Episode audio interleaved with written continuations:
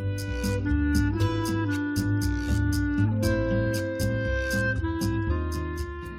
中国采风将带大家到海南去看一看。我们先来说一说长征七号运载火箭。按照计划呢，我国新一代的中型运载火箭长征七号将于二十五号到二十九号在海南文昌发射场择机发射。第一次飞行的长征七号将会搭载多用途飞船缩比返回舱进入到太空当中，为我国未来的载人深空探测打下坚实的基础。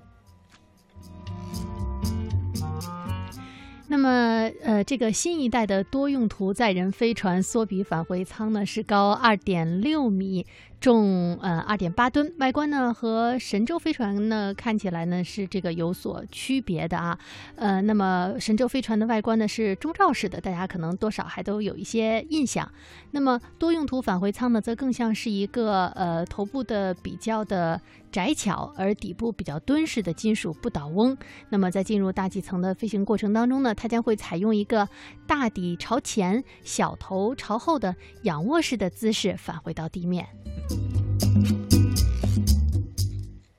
嗯，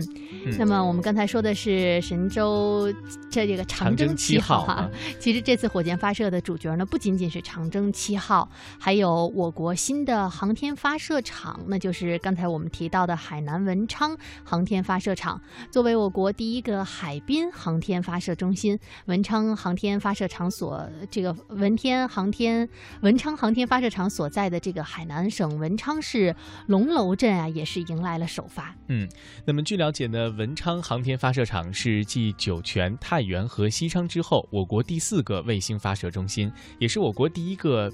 滨海航天发射场具有纬度低、发射效率高、摄像宽、落区安全性好、海运便捷等优势，那么能够满足新一代无毒无污染的运载火箭以及新型的航天器发射任务的需求。那目前呢，世界各国在选择发射场的时候呢，都会尽量的选择在低纬度的地区，最好呢是选择在赤道附近，因为这样呢可以使得火箭发射之后得到地球自转所赋予的向东的初速度，以进一步的提高运载能。力，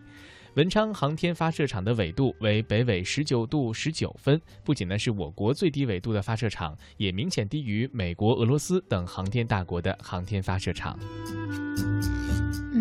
嗯，长征七号的到来呢，也为发射地海南文昌吸引了大量的游客。当地的酒店宾馆也是早早就已经一房难求了。根据文昌市营卫星首发办公室的介绍呢，当地确定了八个火箭发射的这个观景点，嗯，总面积呢是有六百七十一亩，能够容纳二点五三万人观看火箭升空。同时呢，还能够提供两千五百二十四。个停车位。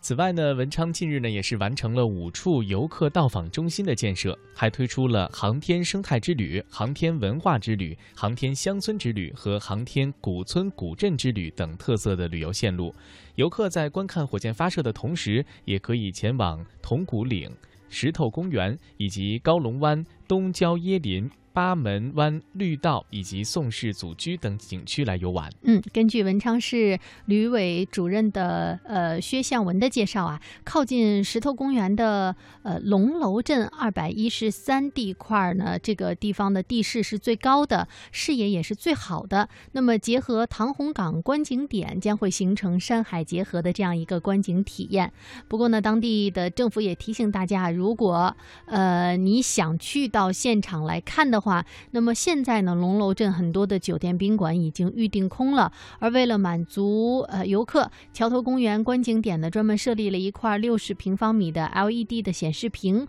来专门的实时直播火箭升空。